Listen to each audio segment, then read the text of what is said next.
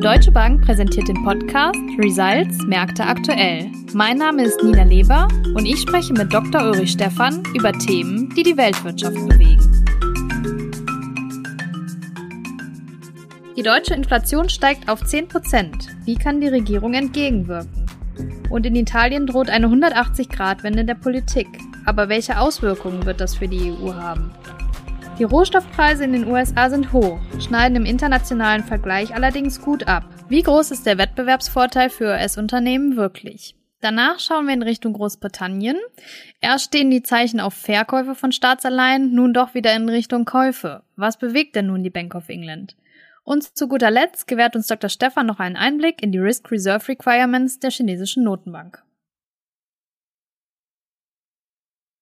Ja, Uli, schön, dass wir hier wieder zusammensitzen. Dann lass uns gerne wie immer mit Deutschland starten. Ähm, hier haben wir ja kürzlich Zahlen zur Inflation bekommen. Die Inflation in Deutschland liegt ersten Schätzungen zufolge im September im Vorjahresvergleich um 10 Prozent höher. Wenn man sich die harmonisierte Rate anschaut, dann liegt der Wert sogar bei 10,9 Prozent. Kannst du uns vielleicht einmal kurz einen Einblick zu dem Unterschied geben? Ja, die Inflationsrate wird zum einen wahrscheinlich weiter steigen ähm, und zum anderen äh, liegt der Unterschied zwischen der deutschen Zahl und der deutschen Zahl, die in Europa gemessen wird, daran, dass die Messverfahren einfach unterschiedlich sind, beziehungsweise die Methoden, beziehungsweise auch die Erfassungen und Erfassungszeiträume unterschiedlich sind. Also es geht darum, dass ähm, äh, in Deutschland insbesondere die Preisentwicklung für Deutschland gemessen werden soll. Das sind also beispielsweise auch solche Spezifika dabei wie der Rundfunkbeitrag. Äh, das gibt's in Europa nicht und deswegen ist der Warenkorb anders. Und dann verhält, äh, verändert sich natürlich auch das Verhalten der Menschen, so dass diese Warenkörbe immer mal wieder angepasst werden müssen. Und auch hier sind die Zeiträume für die Anpassung unterschiedlich in Deutschland und in Europa. Und vor diesem Hintergrund sind die Zahlen ähm, ein wenig abweichend voneinander. Dann lass uns jetzt mal bei den deutschen Zahlen bleiben und da einen weiteren Blick drauf werfen. Für das äh, Gesamtjahr 22 wird eine Inflation von 8,4 Prozent erwartet, für 2023 dann sogar von 8,8 Prozent.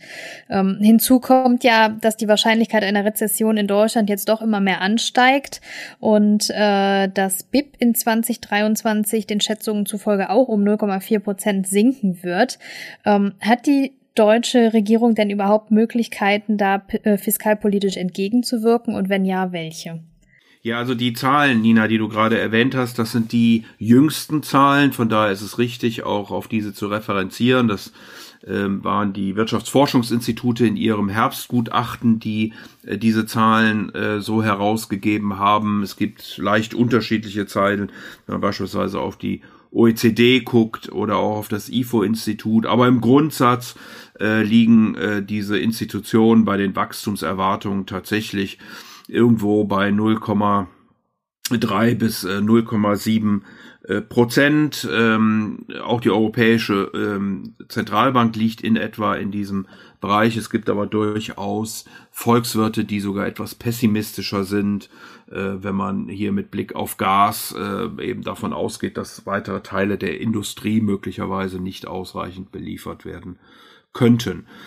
Äh, die Inflation ähm, ist entsprechend auch ähm, bei den meisten in dieser Größenordnung, wie du das äh, gerade erwähnt hast, äh, zu erwarten. Äh, es gibt sogar einige, äh, und da gehören ja auch die Wirtschaftsforschungsinstitute dazu, die noch einen weiteren Anstieg im nächsten Jahr erwarten, weil sich die Inflation etwas äh, breiter macht, auf breitere Füße stellt, was man ja vor allen Dingen an der sogenannten Kernrate der Inflation, also ohne Nahrungsmittel und Energie ablesen kann.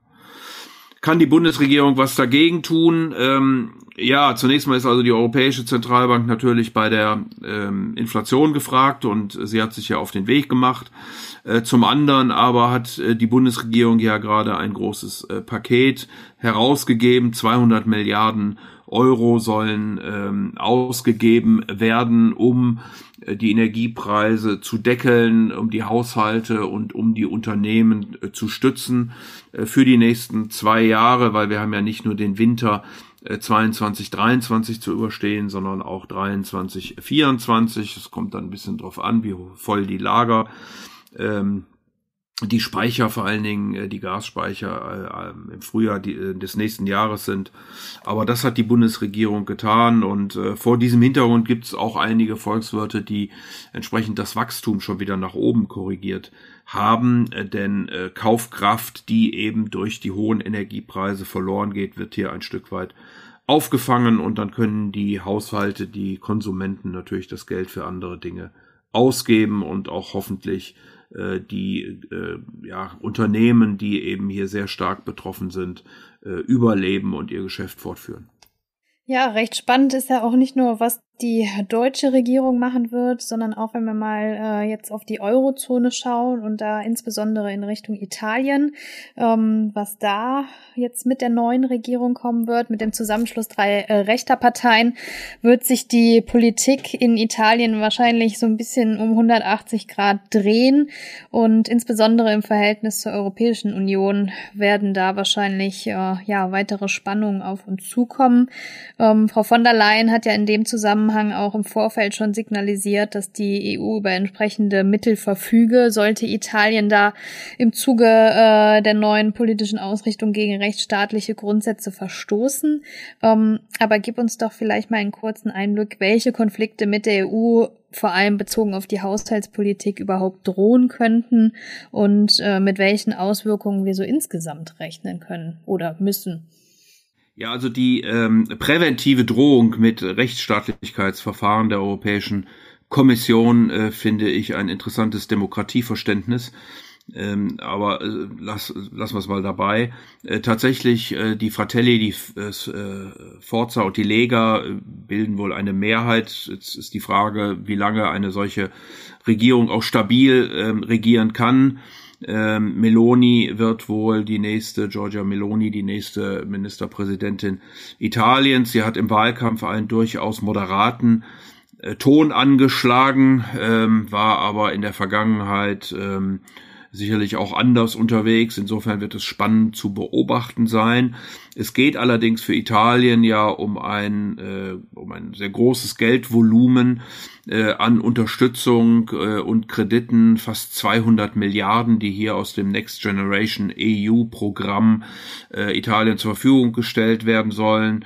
Äh, Giorgia Meloni hat angekündigt, nochmal mit der europäischen Kommission, mit der EU-Kommission darüber sprechen zu wollen, ob man die Schwerpunkte möglicherweise ein wenig anders legen könnte, weil als dieses Programm verabschiedet wurde, äh, hat man es besonders auf äh, die CO2-Emissionen und den Klimaschutz ausgerichtet.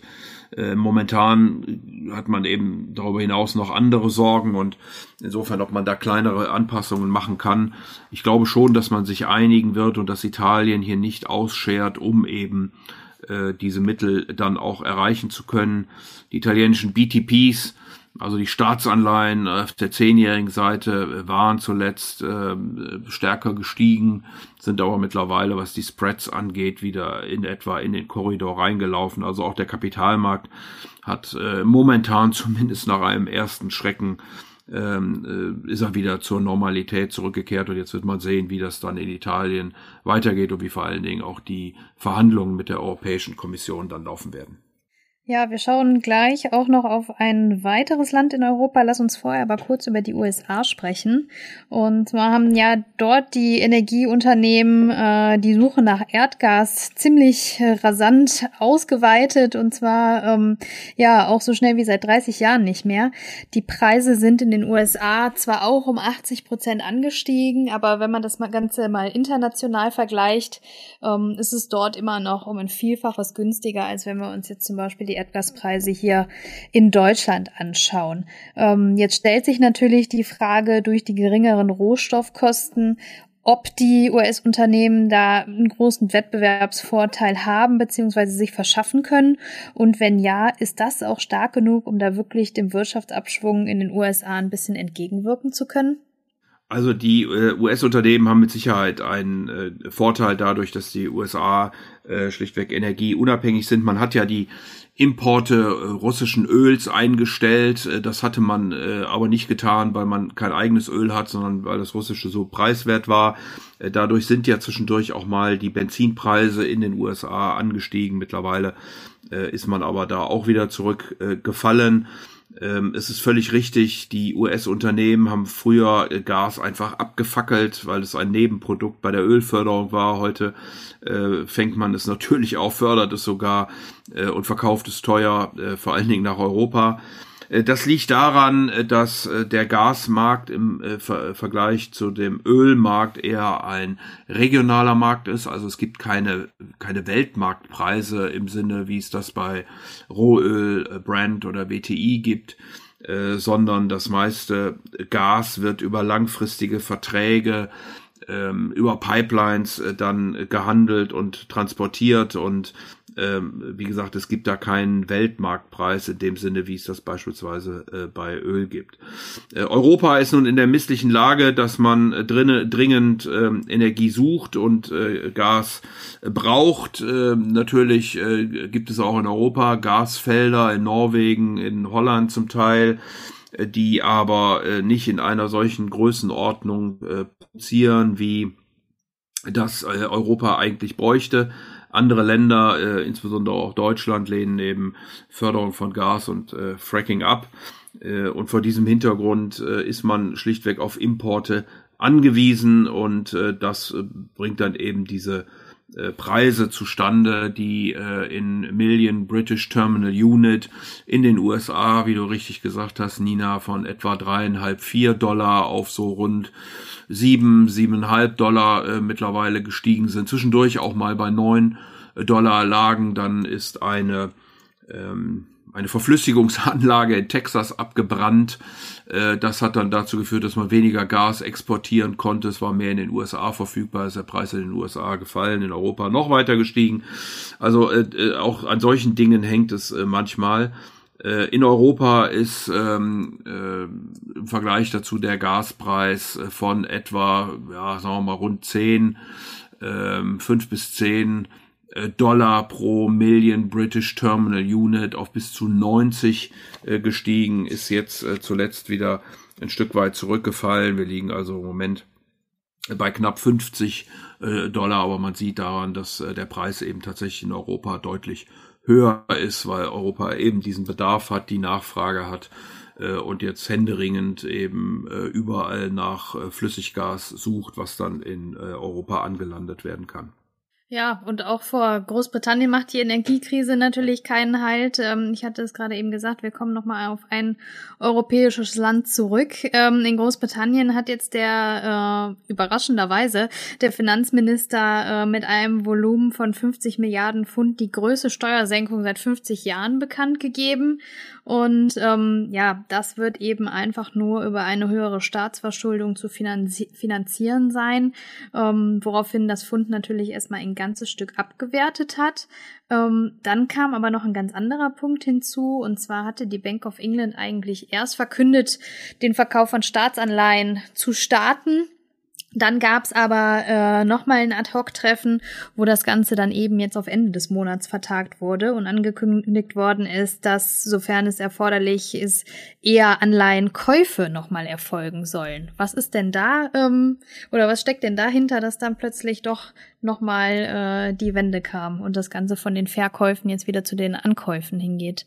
Ja, ich will ja niemandem zu nahe treten, aber ähm, Finanzminister Quateng hat hier offensichtlich einen klassischen Kommunikationsfehler äh, produziert, um es mal ganz vorsichtig zu nennen.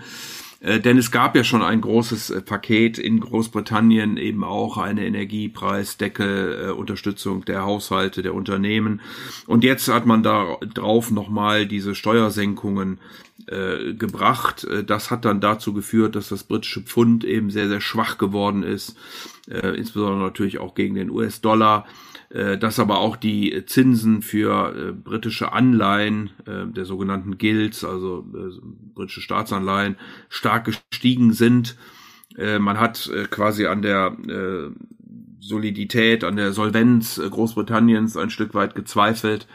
Der Finanzminister hat mittlerweile ein Stück weit zurückgerudert und will zumindest den Spitzensteuersatz jetzt nicht mehr senken von 45 auf 40 Prozent. Und wie du ja richtig sagst, äh, Nina, die Bank of England ist eingeschritten, äh, die eigentlich angekündigt hatte, jetzt äh, Anleihen verkaufen äh, zu wollen, also die Bilanzsumme der Bank of England abzubauen. Sie hat das verschoben auf der Ende des Monats, auf den 31. Oktober. Äh, und sie hat äh, ein Programm aufgelegt mit bis zu 100 Milliarden, mit dem Pfund, mit dem eben Staatsanleihen im Zweifelsfalle gekauft werden können, um auf der einen Seite das britische Pfund und auf der anderen Seite eben äh, die Zinsen zu stützen. Das hat auch die Märkte äh, beruhigt. Und äh, jetzt muss man abwarten, äh, ob es bei den Ankündigungen bleibt oder ob noch weitere Maßnahmen erfolgen. Aber zunächst mal hat sich die Lage doch auch in Großbritannien wieder deutlich beruhigt. Ja, vielen Dank. Dann lass uns äh, abschließend nochmal in Richtung China schauen. Da hat die Notenbank auch ein paar Änderungen beschlossen. Zum 28.09.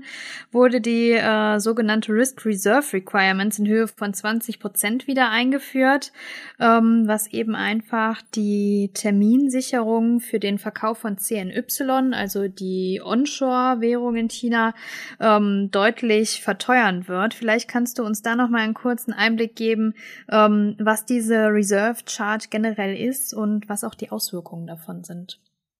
Ja, gerne. Ähm, zunächst mal ist es eben so, dass ähm, der Remimbi oder Yuan ähm, deutlich äh, schwächer gegangen ist in den letzten Wochen und Monaten. Äh, wir kommen also irgendwo von sechseinhalb und sogar drunter und liegen mittlerweile deutlich über sieben zum US-Dollar, was damit zu tun hat, dass auf einer Seite China eine gewisse Wachstumsschwäche im Moment erlebt. Das erste Halbjahr waren ja nur zweieinhalb Prozent Wachstum, was an den immer wieder vorkommenden Lockdowns ähm, liegt. Ähm, da fängt ja dann am 16. Oktober jetzt der äh, Parteikongress an und äh, hoffentlich werden wir dann mehr Klarheit sehen, wie es denn dann äh, auch politisch weitergehen wird in China. Ähm, und vor diesem Hintergrund äh, plus dann der äh, Zinssenkungen in China und der Zinssteigerungen in den USA hat es eben diese starke Bewegung ähm, im Renminbi beziehungsweise Yuan gegeben. Ähm, die People's Bank of China ist jetzt äh, insofern eingeschritten, wie du richtig sagst, dass sie die Mindestreservesätze für Termingeschäfte angehoben hat. Also wer äh, in Zukunft äh, Renminbi auf Termin verkaufen möchte, weil er darauf spekuliert, dass er die dann in Zukunft zu einem günstigeren Preis zurückkaufen kann, der muss äh, entsprechende Mittel bei der Notenbank äh, hinterlegen. Damit werden diese Geschäfte natürlich unattraktiver. Äh, die People's Bank of China kann das ähm, ja den den, den Cash-Kurs, also den aktuellen Kurs, sicherlich äh, deutlicher im Griff behalten, weil sie ja das äh, Fixing hier festhält. Am Terminmarkt ist das schwieriger und deswegen ist man diesen Weg über äh, die Mindestreservesätze gegangen, um eben hier Spekulation gegen den Renminbi äh, einzuschränken. Die sieben war da sicherlich so eine ich hätte fast gesagt, magische Marke, äh, wo viele eben anfangen zu sagen, oh, da stimmt irgendwas nicht und wir äh, fangen an, unsere ähm, Remimbi zu verkaufen. Äh, dem nochmal wollte man jetzt einen Riegel vorschieben und deshalb äh, diese, diese Aktion. Aber fundamental müsste eben nach dem Parteitag deutlich mehr erfolgen, damit wir wieder mehr Wachstum in der Volksrepublik äh, erleben und sich damit dann eben auch die Währung stabilisiert. Ja, dann danke ich dir für deine Einschätzung, Uli und sag bis zum nächsten Mal.